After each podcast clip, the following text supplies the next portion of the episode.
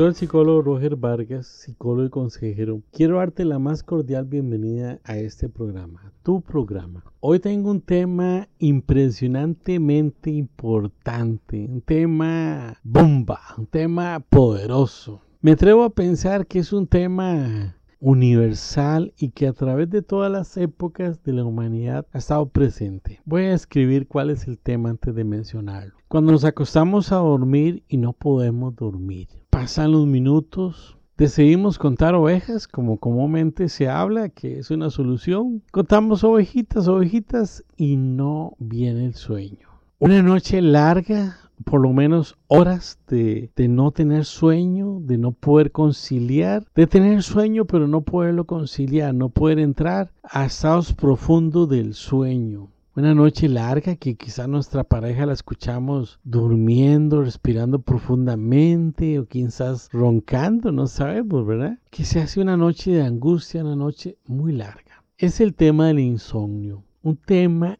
poderoso, un tema psicológicamente de mucha validez y a nivel médico y otras disciplinas tienen una relevancia muy importante con este trastorno del sueño llamado el insomnio. Empiezo con una frase de Miguel de Cervantes que es un poco como cómica, pero que es una gran verdad una verdad absoluta. Dice, y así el, del poco dormir y del mucho leer se le secó el cerebro. Parece una exageración, pero es toda una verdad porque el sueño es de las funciones biológicas más relevantes del ser humano. Es un instinto tenemos que dormir, fuimos programados para dormir. Necesitamos todos los días del mundo dormir y dormir las horas necesarias para que nuestro sistema nervioso se recargue y otro día podamos enfrentar con fortaleza, vitalidad, lleno de energía ese día de trabajo, ese día laboral, profesional o de estudio o de ama de casa o amo de casa, como sea. Pero es muy importante.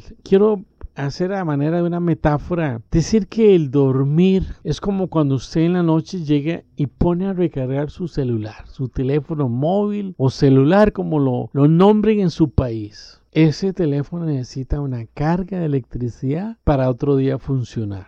Entonces nosotros como seres humanos, esa es la carga que vamos a tener a nivel psicofísico para poder otro día funcionar adecuadamente. Mi profesor de psicopatología, que eso significa enfermedad mental, siempre nos decía, cuiden mucho el sueño de los pacientes, porque el sueño es relevante para nuestro sistema nervioso. Durante nuestro sueño va a haber una acción reparadora de todas nuestras funciones vitales de nuestro sistema nervioso y va a volver a, a obtener toda la energía psicofísica para que el organismo descanse durante esa noche y otro día se active con éxito. Cuando dormimos sabemos que el metabolismo se reduce. Se le conoce médicamente como el metabolismo basal porque todas las funciones del organismo bajan a un mínimo. Ahí estamos solamente teniendo las funciones vitales al mínimo. Porque todos los sistemas de los órganos necesitan ser recargados y activados para el próximo día. Inclusive, aunque no es el tema de hoy, pero también es importante soñar. Algunos dirán, yo nunca sueño. Todos soñamos. Lo que no tenemos es la capacidad de recordar, porque posiblemente a través de un mecanismo de represión estamos soñando, vamos a despertar y ¡plac!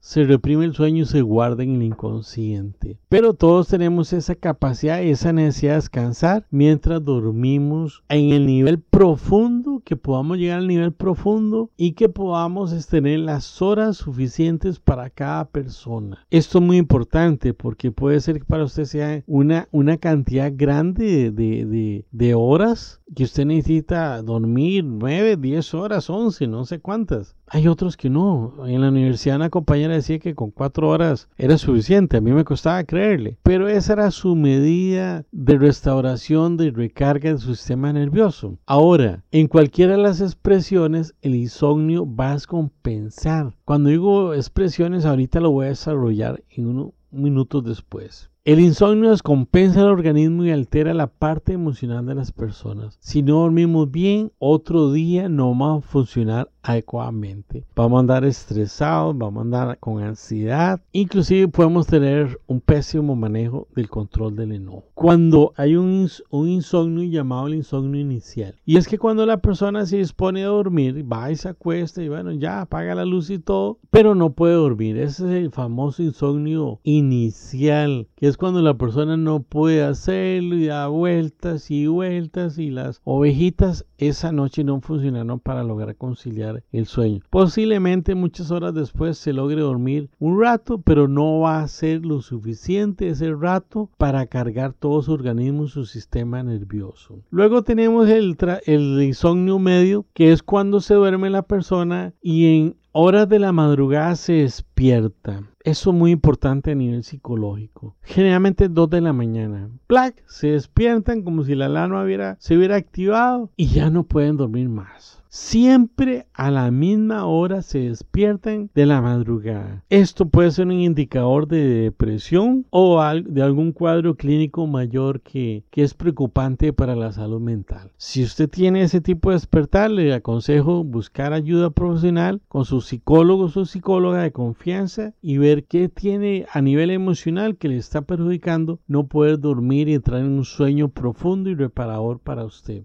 Otro tipo de insomnio que hay se llama el insomnio terminal. Esto significa que el individuo se acuesta muy tarde porque le da miedo no dormirse y se le despierta temprano. Entonces, ¿qué pasa con este insomnio terminal? La persona no duerme el tiempo suficiente para recargar y restaurar todo su organismo. Durmió muy poco. Se acuesta tardísimo porque sabe que solo así logra dormir, conciliar el sueño y se despierta temprano. Luego tenemos eh, otro tipo de insomnio que se llama el hiperinsomnio, que es cuando el individuo duerme más de la cuenta. Esos son los famosos dormilones que duermen. No, no necesariamente tienen que ser el dormilón común y corriente que necesita 10, 11 horas todos los días para, para recargar su organismo. No, no, no. Es que de pronto nuestro comportamiento normal, cotidiano, nuestro comportamiento esperado se altera.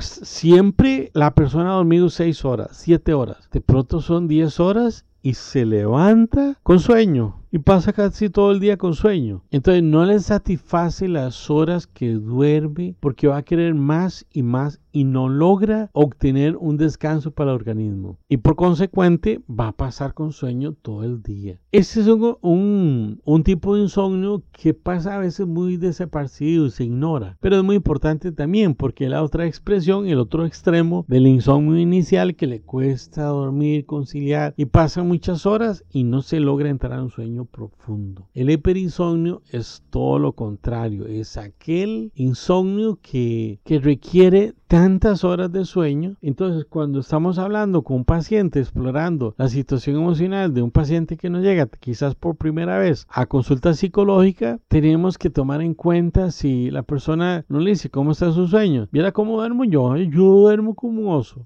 Ojo, podría ser un oso con problemas emocionales, podría ser un oso con problemas psicológicos, porque ahí lo está expresando a través de un trastorno del sueño, a través de un hiperinsomnio. Bueno, voy a emitir algunas recomendaciones de qué hacer cuando usted está con insomnio. Nada más quiero aclarar hacer dos aclaraciones. Una es que estas recomendaciones son a nivel general, no son específicas, no necesariamente son para tu caso, si es que tienes un trastorno de sueño, sino que es en términos generales como a pautas, como aquellas pautas, como aquellas indicaciones que nos pueden ayudar a conciliar el sueño. Te quiero dar las gracias por haber participado en este programa y recordarte que que te vuelvas a conectar con el siguiente programa, que es un tema de mucha edificación personal y uno de los temas sobre la vida que son importantes. Ya sabes, me puedes localizar al correo gmail.com y si bien vives en otro país o, o, en mi país pero lejos, si quieres una, una consulta virtual, una a través de una videollamada, me puedes localizar y nos ponemos de acuerdo. Dios te bendiga, gracias por estar conmigo en este programa y chao.